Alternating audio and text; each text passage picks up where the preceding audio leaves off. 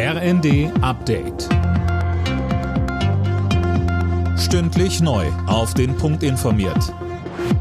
Ich bin Linda Bachmann. Guten Morgen. Um den Wiederaufbau der Ukraine nach dem Krieg geht es heute bei einer Konferenz in Brüssel. Mit dabei ist auch Kiews Bürgermeister Vitali Klitschko. Auch am Wochenende sind erneut ukrainische Städte Ziel russischer Angriffe gewesen. Teile des Landes haben weiter keinen oder nur zeitweise Strom.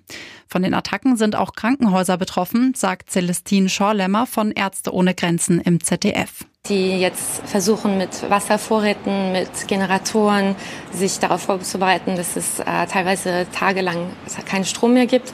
Und das macht natürlich die Arbeit vor allem von ukrainischem medizinischen Personal äh, viel schwieriger. Die Protestwelle gegen die strikte Null-Covid-Politik in China hält an. In Peking, Shanghai oder Wuhan gab es wieder Demos. Offenbar hat die Polizei Demonstrierende, aber auch Journalisten gezwungen, Videoaufnahmen von den Protesten zu löschen.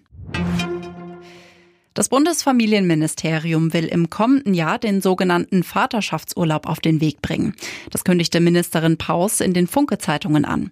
Ab 2024 sollen damit Väter Anspruch auf zwei freie Wochen nach der Geburt ihres Kindes haben.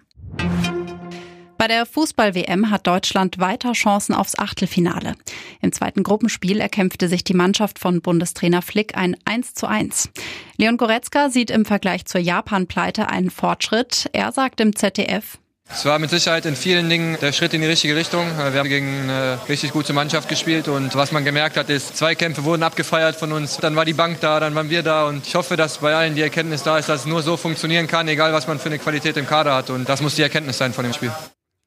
Am Donnerstag braucht die DFB 11 gegen Costa Rica einen Sieg, um weiterzukommen. Und die weiteren Ergebnisse? Kroatien-Kanada 4 zu 1, Kanada damit raus, Belgien-Marokko 0 zu 2 und Japan-Costa Rica 0 zu 1. Alle Nachrichten auf rnd.de